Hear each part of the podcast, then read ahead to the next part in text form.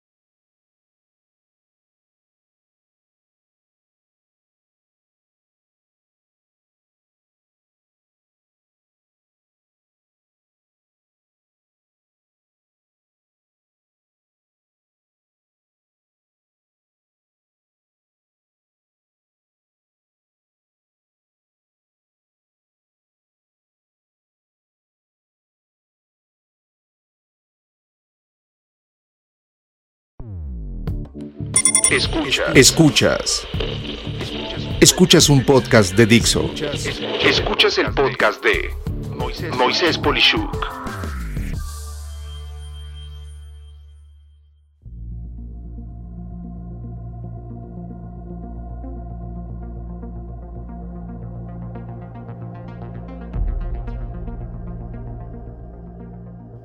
Amigas, amigos, un gusto estar con ustedes el día de hoy en una entrevista más en el podcast a una celebridad como todas las que tengo el privilegio de poder presentar con ustedes, un invitado de lujo, Gustavo Jiménez Cerda, una de las personas que está vinculada en mi caso a cuestiones de mi remoto pasado, empezando a trabajar en el área de tecnologías de la información. Gustavo, qué gusto tenerte el día de hoy aquí en el podcast. Muchas gracias, Moisés. Aquí estamos. Qué bueno, qué bueno. Oye, Gustavo, pues mira, eh, podría yo hablar mucho de ti, pero sería injusto. Yo quisiera que tú te presentaras y explicaras pues un poco de ti, a qué te dedicas, este, de dónde vienes, algo que la gente no necesariamente sepa de ti. Adelante, el micrófono es tuyo. Muchas gracias, Moisés. Bueno, pues les cuento un poquito de, pues de mi trayectoria y mis estudios. Yo soy contador público, egresado del Tecnológico de Monterrey.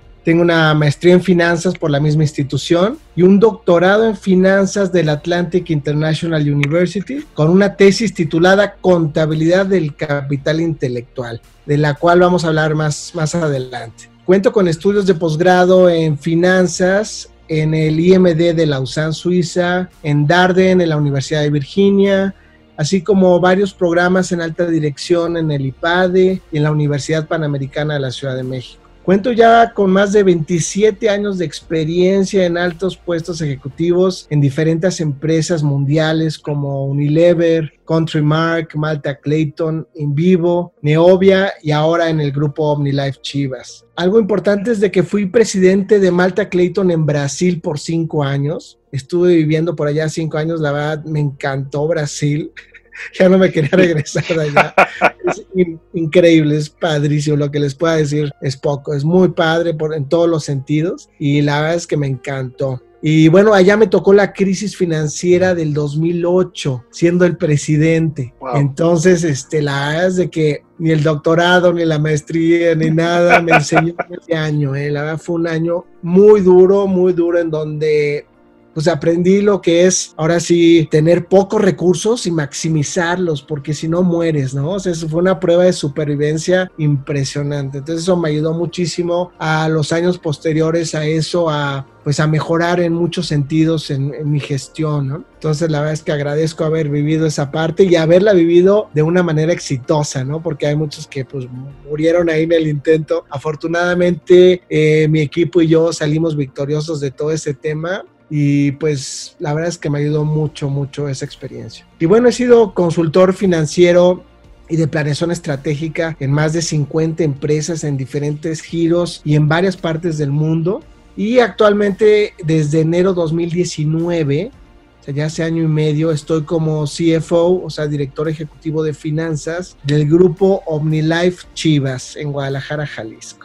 Excelente, excelente, Gustavo. Y miren, amigas, amigos, les voy a decir una cosa que eh, Gustavo es muy modesto. Eh, yo les voy a decir cómo yo lo conocí. Yo lo conocí en una de estas empresas, precisamente en Malta Texo, bueno, Malta Clayton en México, en donde estaba haciendo una consultoría y de pronto me dijeron pues que hablara con el director financiero, ¿no? Y me tocó ver a, a, Gustavo, que hoy en sí es una persona muy joven y entonces podrán imaginarse muchísimo más. Y lo que me llamó la atención es que yo pensé que estaba hablando con la gente de informática, no con la persona de finanzas, porque el conocimiento de Gustavo del área, de tecnologías de la información y comunicaciones es formidable. De hecho, estaba usando redes sociales que en, entonces eran poco conocidas como MSN, que ya desapareció. Y puedo decirles que efectivamente fue muy gratificante el manejo y el conocimiento que tenía, no solo del negocio, sino de la aplicación de la tecnología al negocio. Y es precisamente mucho de lo que yo quiero platicar y, tratar de absorber eh, para ustedes en este podcast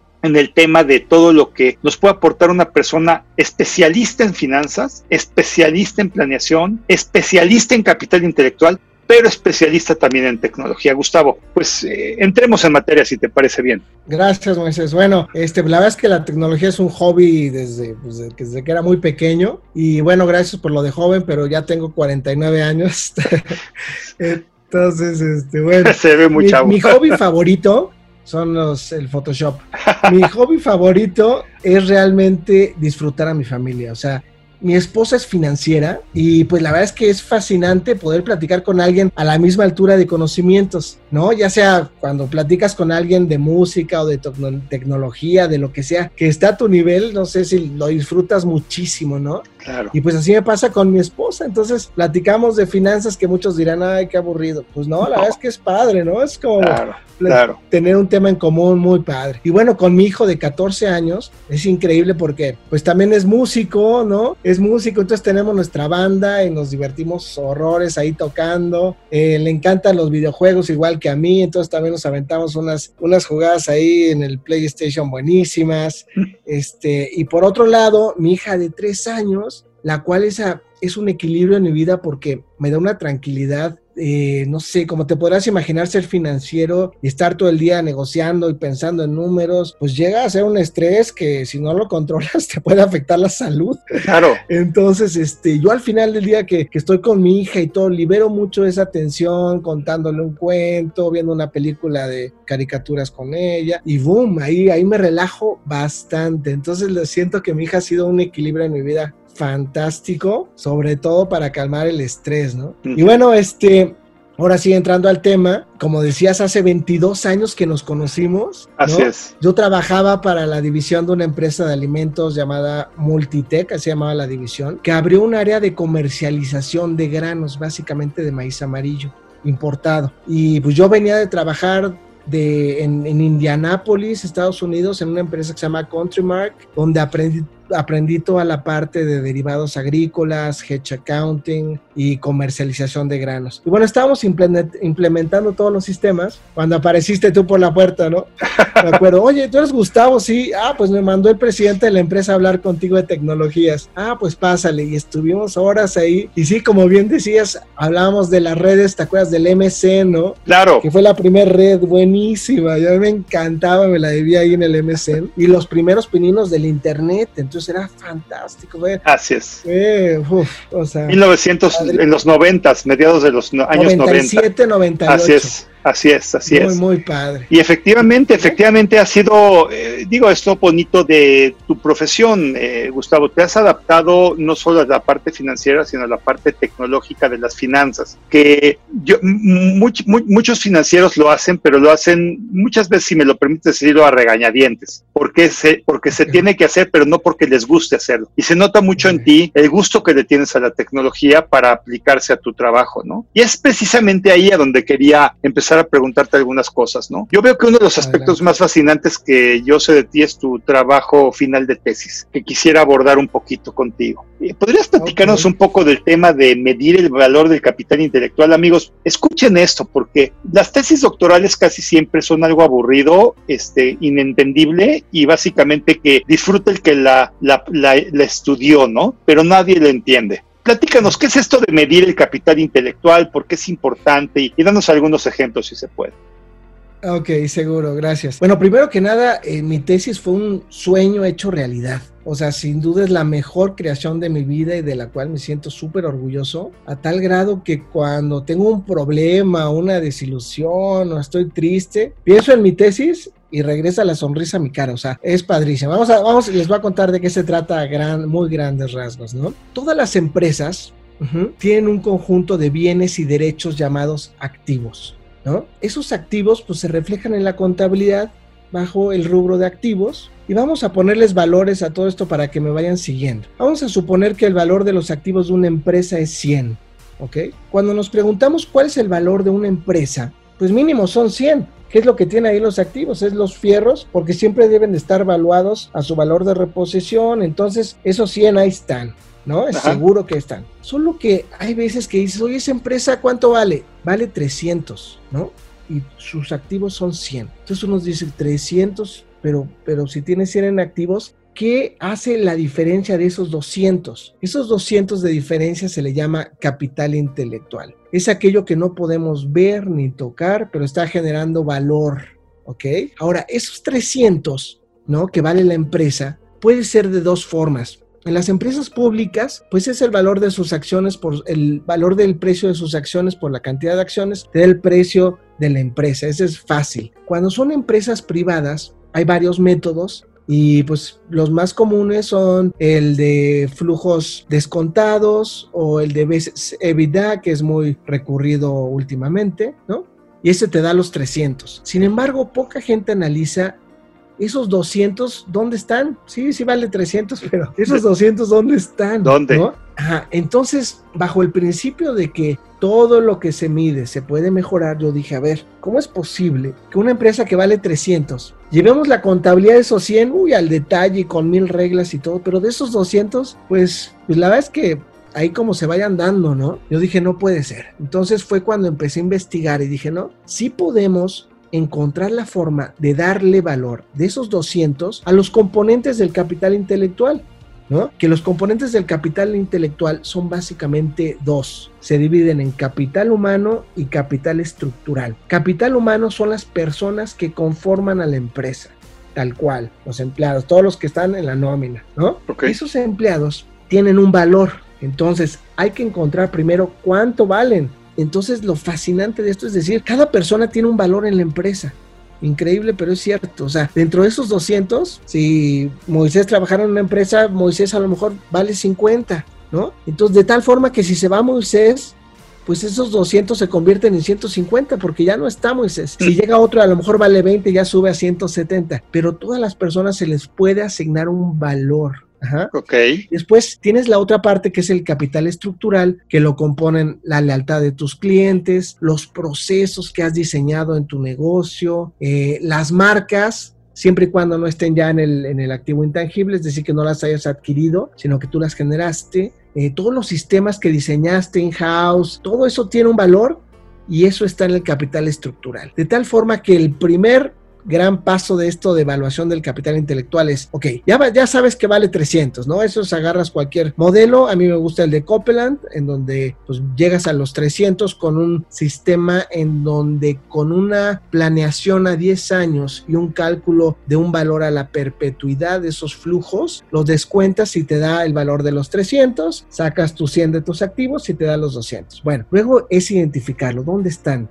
Identificas con una serie de reglas de lo que habla mi tesis, que son ahí 1500 páginas, para saber cómo identificarlos, dónde ponerlos. Ese es como el segundo paso. Ya que sabes dónde están, ahora es llevar la contabilidad de esos 200. Cada mes reportar si se tuvieron bajas, si se incrementó el capital intelectual, si se bajó. Está muy, muy interesante. De tal forma que los los dueños del vale su negocio, pero ¿por qué va más o por qué vale menos? Que es algo que hoy no saben, porque se limitan a los 100 que te dice la contabilidad. Ajá. Ok. Entonces, a grandes rasgos de eso se trata.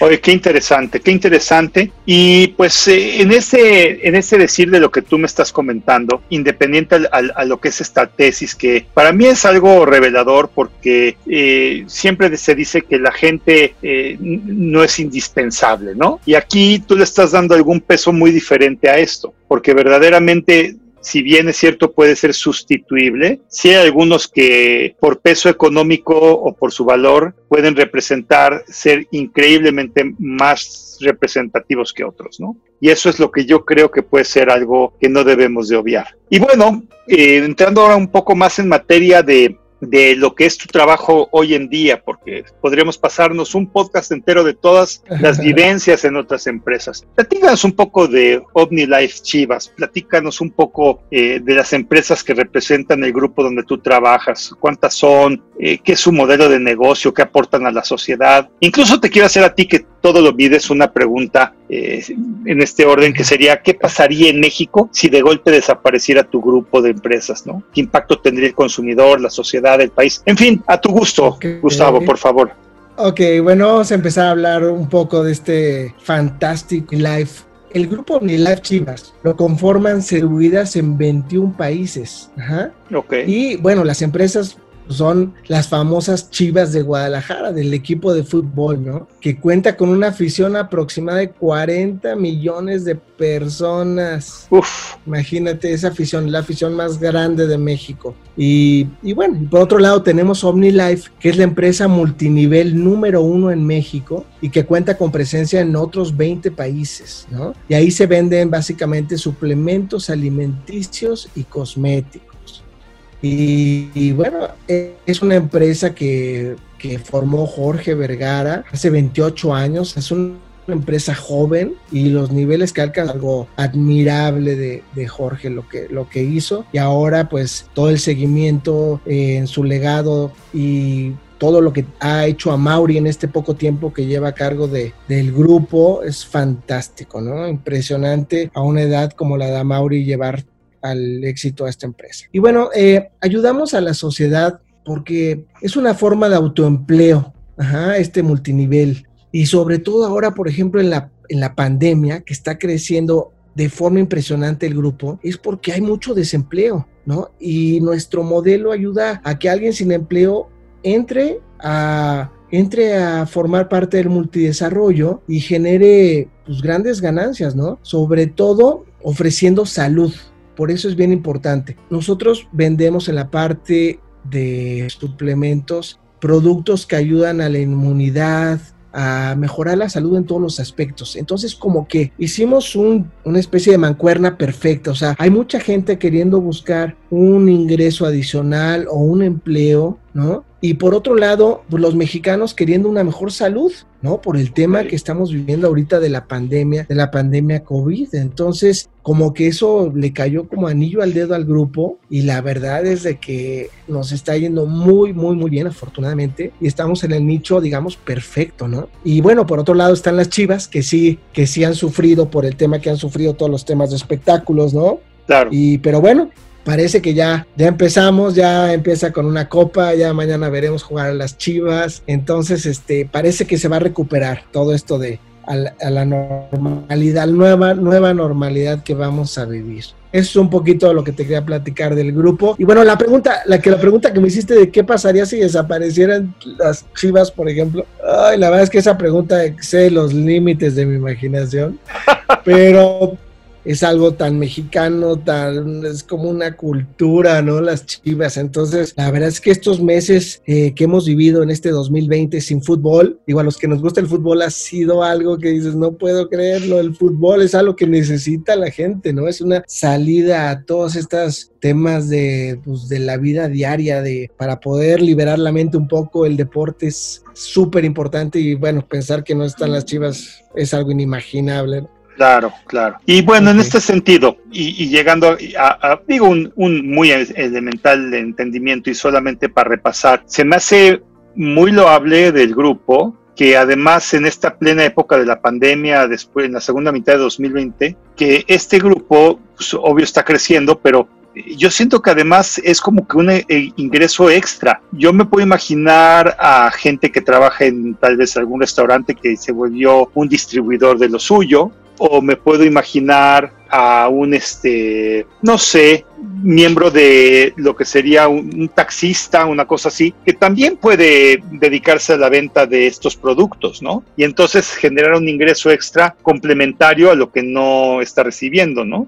Así es, muchos empiezan así como un ingreso extra y posteriormente empiezan a ver que ya es mejor que el negocio que tenían antes, por ejemplo los taxistas que dijiste tú, los que trabajan en restaurantes y deciden dedicarse al 100%, ¿no? Y bueno, hay personas que han hecho fortunas en este negocio, ¿no? Impresionante, impresionante. Ya, y bueno, entonces ahora platícanos un poco de, lo que sería, eh, eh, en forma sencilla, el trabajo de un CFO de una de las empresas más icónicas mexicanas. Ese es tu trabajo, ¿no? ¿Cómo se puede medir en términos de, analítica un trabajo como el tuyo? ¿O qué factores son los más claves en tus eh, indicadores clave de éxito? Por así decirlo. Eh, esto es importante preguntártelo, Gustavo, porque muchos financieros escuchan este podcast y muchos empresarios en general. Entonces creo que la aportación que tú nos des de cómo controlas a nivel numérico tu negocio, analítico y con factores claves de, o, puntos claves de control, sería importante eh, que lo comentaras. Incluso, ¿qué le falta a la tecnología que es importante para ti hoy en día, por ejemplo?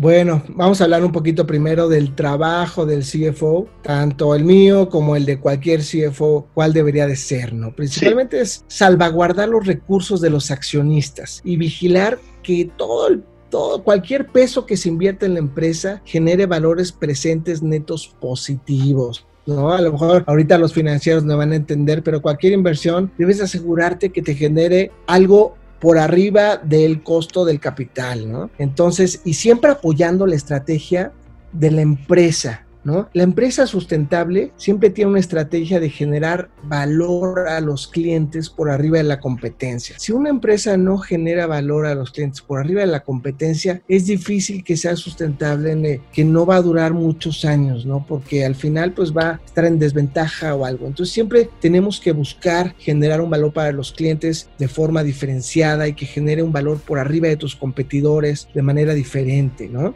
Eh, para entender esto de valor a los clientes, vamos a definir valor como el valor es igual a los beneficios para el cliente sobre el precio. O sea, B es igual a, B de bueno sobre P de precio, ¿no? Donde ves los beneficios que le agregas a un cliente y sobre el precio de venta, ¿no? Esa fórmula debes de compararla tú contra tu competencia y tú debes de ofrecer siempre el mayor valor. Las empresas que ofrecen más valor que sus competidores son aquellas que, despegan, que triunfan y que las vamos a ver ahí por, por muchos años, ¿no? Y cuando alguien se le, algún competidor se le está acercando en, esta, en este ofrecimiento de valor, buscan la forma de reinventarse y ofrecer nuevamente más valor. Bueno, entonces eso es el valor, ¿no? Ahora, en cuanto a tecnología en mi trabajo, la verdad es que me conoce, soy insaciable en cuanto a tecnología, es decir, nunca estoy conforme y siempre quiero más y más y más, ¿no? Me dan, a ver, aquí tienes ya toda la información en línea en tu teléfono. Ahora quiero mi reloj que me suene aquí cuando pase esto y esto.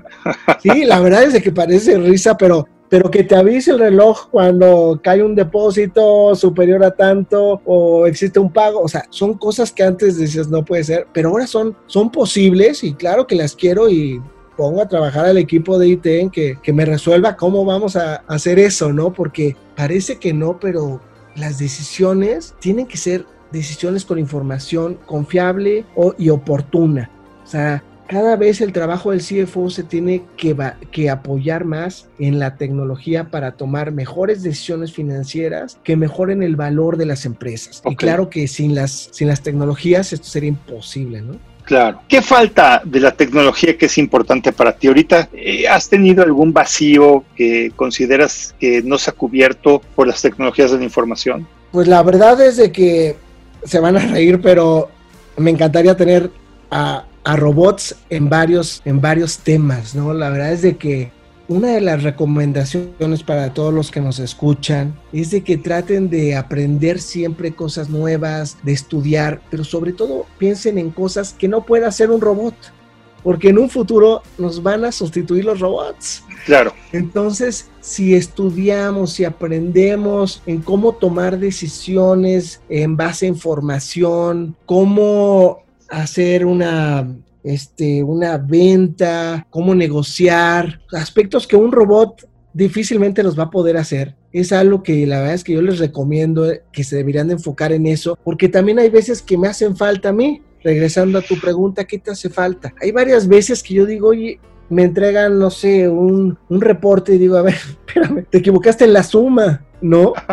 ah, perdón. O sea, cuando la verdad es que a lo mejor un sistema, un robot me hubiera dado la información sin errores. O sea, todo lo que matemáticamente lo, se puede hacer con tecnología, no lo debe de hacer un ser humano, ¿no? Y la verdad es de que para allá vamos y al final de cuentas van a ser sustituibles todas ese tipo de trabajos, ¿no? Entonces, cuando me preguntan, ¿qué estudio? ¿Qué hago? Haz algo, estudia algo que no pueda hacerlo un robot en el futuro, porque si no, te van a sustituir, ¿no? Claro, claro. Esa sería un poquito mi recomendación. Ok, y bueno, eh, en ese sentido, si tuvieras que darle una recomendación a, quien nos escucha en términos macro, dada la situación que estamos viviendo actualmente en la que nos encontramos, eh, ¿qué sería esto? Y en términos de sus finanzas personales, porque pues obvio, pues eres un especialista en esto, también creo que tu consejo va a ser valioso. Y bueno, ¿qué acciones agresivas deberían de hacerse en los negocios dada la situación actual en México y en el mundo en general con el tema de la pandemia del 2020?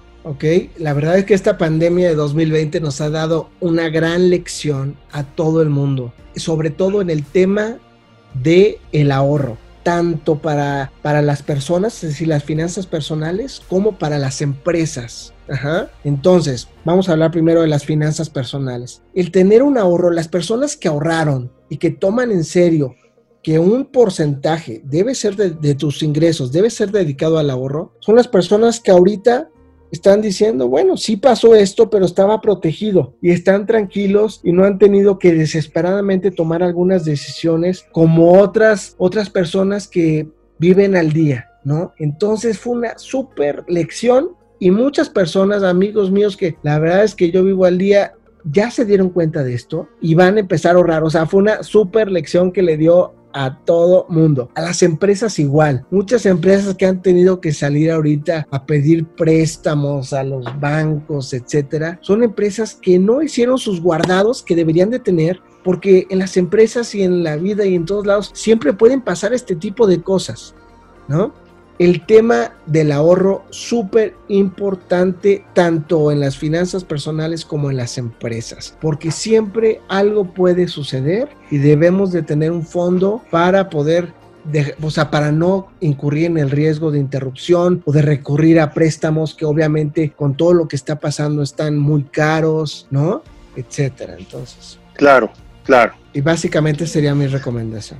Y en el tema de lo que sería tu recomendación, como lo platicaba en términos macro hacia las empresas y lo que sería las acciones agresivas que tendría que tomar un negocio para, para salir adelante, ¿qué sería?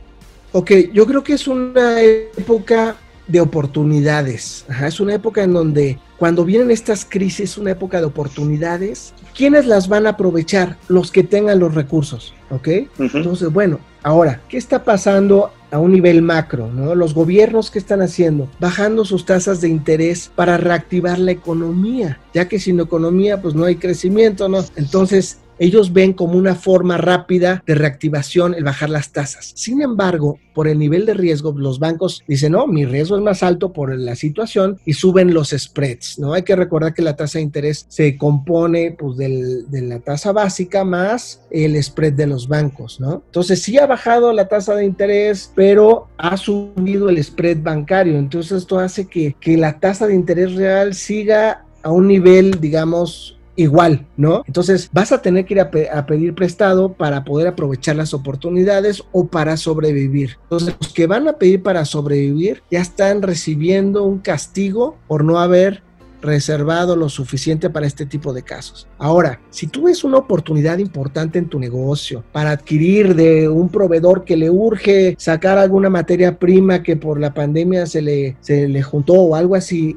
y te da un buen descuento, entonces ahí sí vale la pena ir a pedir prestado a estas tasas de interés, ¿no? Para poder aprovechar las oportunidades y poder crecer. Y si te fijas, el cambio de manos que hubo de empresas en este tipo de crisis son muchísimas. ¿Por qué? Pues los que sufrieron pues los está comprando alguien que ve una oportunidad en, en, adquirir ese negocio, ¿no? Entonces, a grandes rasgos es una época de oportunidades ¿no? Que va a ser oportunidades para los que tuvieron el, que tienen los recursos para aprovecharlas y para los que se dedicaron a ver dónde estaban esas oportunidades y tienen capacidad para adquirir un préstamo para ir por ellas, esos son los dos que van a ganar en este, en este tipo de crisis. Los que guardaron y los que vieron oportunidades y se atreven a aprovecharlas. Claro. Sería básicamente mi buenos consejos, muy buenos consejos en el sentido de que eh, a veces es tan obvio que lo obviamos. Si ahorita tú ves una buena oportunidad y tienes con qué, pues hay que hacer de frente y hacer lo necesario para agresivamente poder estar en una mejor situación eh, eventualmente, ¿no? Y creo que con eso me quedo yo mismo como empresario. Y en este mismo orden de ideas, Gustavo, ¿cuáles son en tu opinión los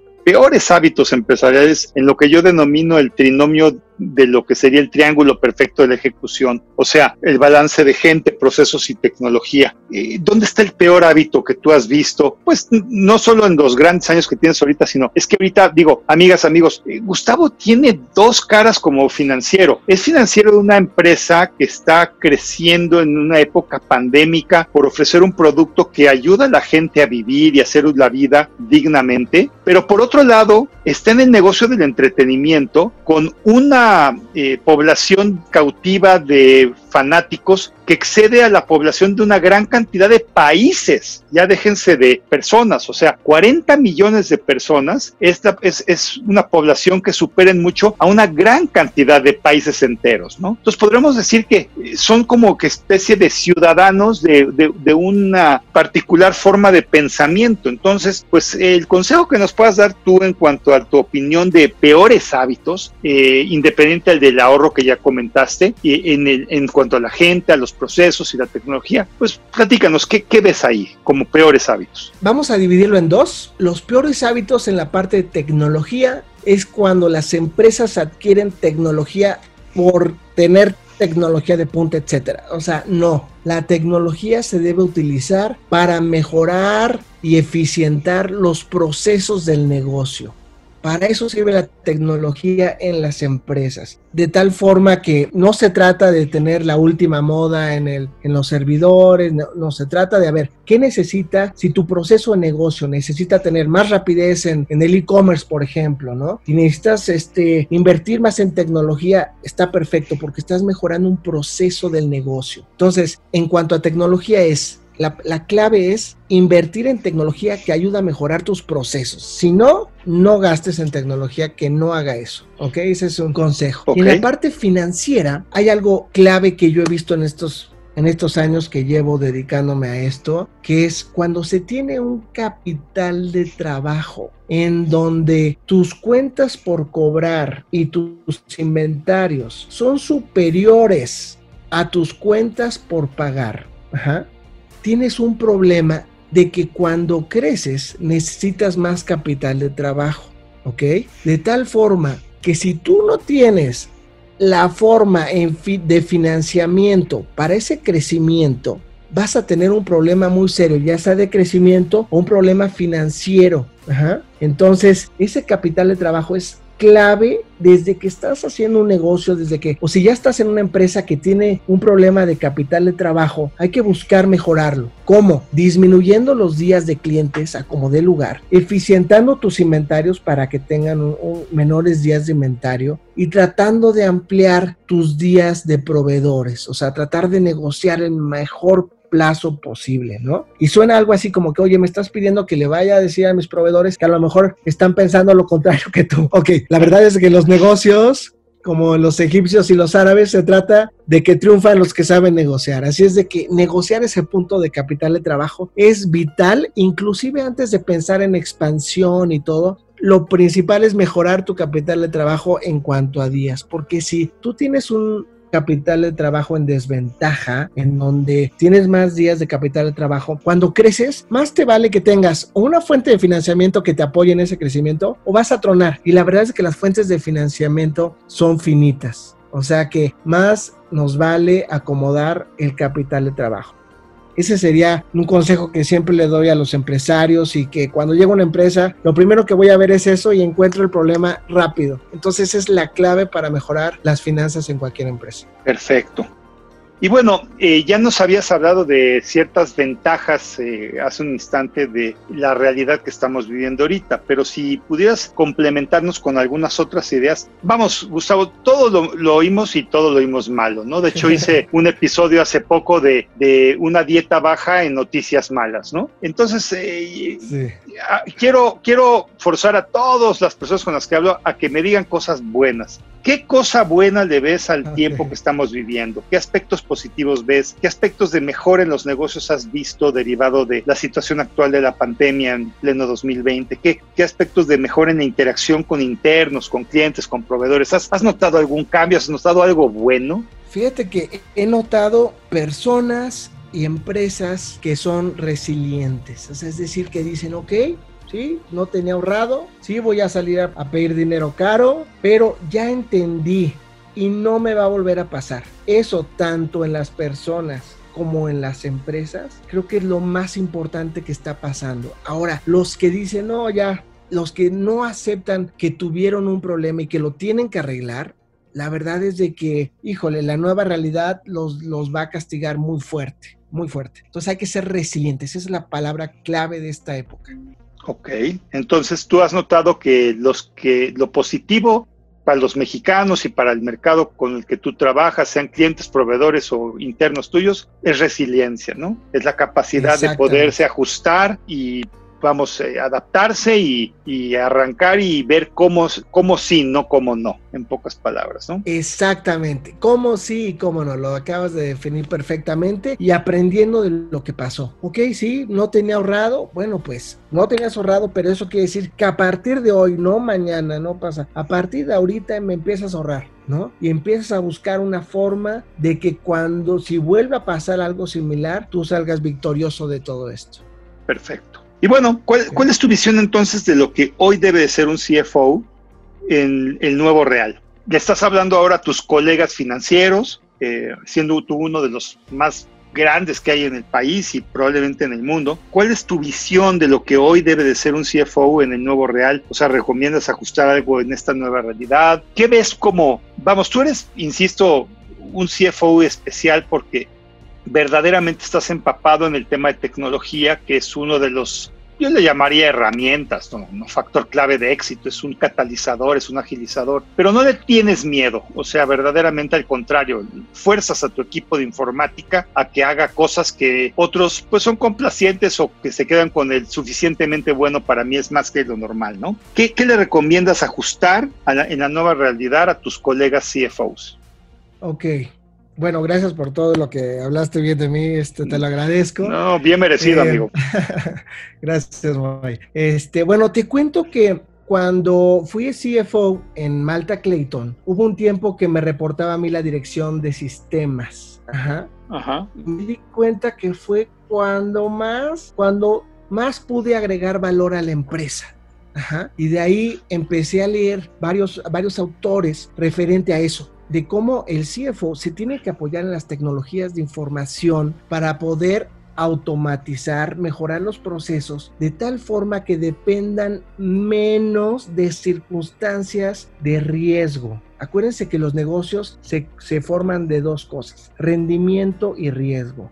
Entonces, tienes que aumentar el rendimiento y disminuir el riesgo. ¿Cómo se disminuye el riesgo en las empresas? Mejorando los procesos, evitando que, existan fugas, eh, robos, este, errores humanos y todo eso, la tecnología nos ayuda muchísimo. Entonces, la verdad es de que el nuevo CFO debe de apoyarse 100% en hacer que las empresas sean automatizadas Ajá. Robots, muchos amigos me dicen, ay, tú y tus robots. Pues sí, son robots, es tecnología que evita y que disminuye los riesgos de las empresas y mejora sus procesos. Entonces, eh, mi gran recomendación para los CFOs es, si no están, o sea, todo el mundo dice, no, yo sí me encanta la tecnología. No, meterse realmente a la tecnología. O sea, realmente estudiar la tecnología nueva, blockchain, cómo pueden implementar nuevos modelos de tecnología para eficientar los procesos y disminuir el riesgo de las empresas. ¿ok? Y con esto aumentan el valor, que es para lo que estamos en las empresas, para eso nos contratan. ¿no? Perfecto. Perfecto. Y mira, eh, tú hablas mucho de robótica, pero la verdad es que nuestros escuchas no han percibido, o sea, se imaginan probablemente alguna cosa mecánica, humanoide, pero yo sé que tú sabes que también existen robots de software, o sea, que son piezas de software que básicamente hacen lo que haría un humano, como teclear en un teclado o ver algo que aparece en la pantalla y copiarlo a otro lado o procesar algo que estaba en un archivo y meterlo como si se tecleara a otro lugar y lo hace pues a la velocidad de, del procesador de la computadora, que siempre va a ser más rápido que nuestros dedos, y evidentemente eh, con una precisión absoluta, dado que tú lo educaste a hacer lo que tenía que hacer, que es lo que hace un robot. Un robot eh, es, es, falso, si estás de acuerdo conmigo, que va a sustituirte como tal. Realmente va a potenciar tu trabajo, o sea, cosas que para ti era copiar de una hojita a no sé dónde, ya ahora lo va a poder hacer un robot. Y en ese tiempo, ¿qué vas a hacer tú? Pensar en cosas que un robot no puede hacer y que es lo que tú dijiste dijiste al principio, haz cosas que un robot no puede hacer. Y eso es en donde está la creatividad y todo lo que estamos. Entonces, me queda claro que sí tienes muy, muy clara visión de algo que a la gente espanta y que más que espantar debe de entender que va a aumentar sus capacidades, a, a potenciar sus capacidades a un nuevo normal, ¿no? Y bien. Exactamente. Pues, pues, llegando a ese punto, he hablado yo mucho de mis inquietudes, de las cosas que me llaman la atención al hablar con una persona como tú, pero tengo que hacer una última cuestionamiento y, a su vez eh, pregunta, ¿no? Y eso es una recomendación a las personas que están escuchando este podcast a manera de conclusión. Cuando pienses en esto, piensa que hay empresarios, que hay financieros como tú, que hay emprendedores, que hay personas en la universidad que están escuchándonos y que pues eh, van a tomar alguna última opinión tuya de algo que no he comentado y que para ti es importante decir. ¿Qué recomendación o recomendaciones le darías a las personas que nos escuchan? Para las empresas, los que estamos trabajando en empresas, sobre todo en la parte financiera, saquen ese librito que a lo mejor estaba empolvándose ahí en la biblioteca llamado eh, presupuesto base cero.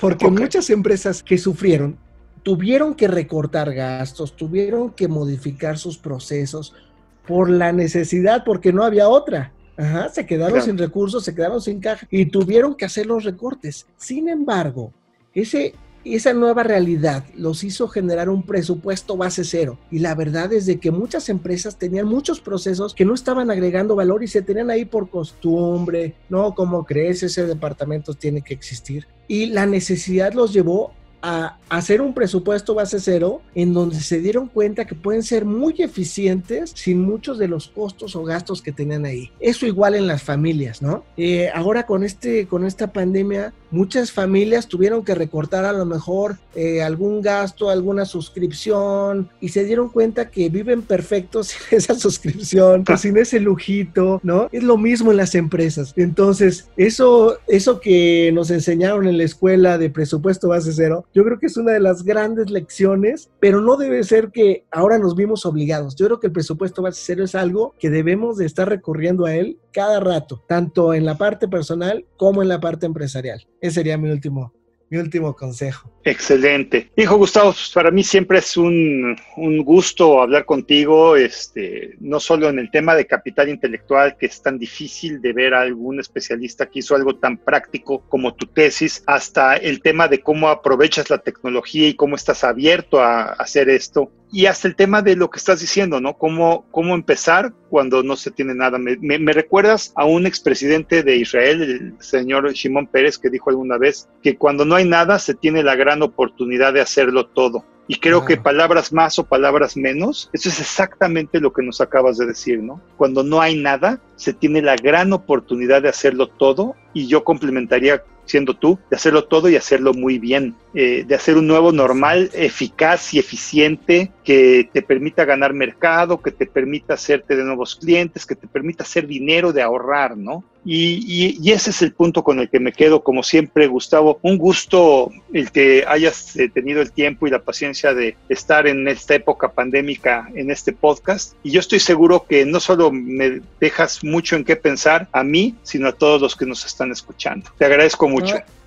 No, gracias a ti, Moisés. El gusto es mío. Sabes que siempre es un placer también platicar contigo. La verdad es que te considero de los pilares de las ITs en México, sin duda. Muchas y pues siempre es un gusto platicar contigo y pues gracias por este podcast. No, al contrario, gracias a ti. Y bueno, sin más preámbulo, amigas, amigos, soy Moisés Polishuk y agradezco que nos hayas escuchado. Hasta la próxima.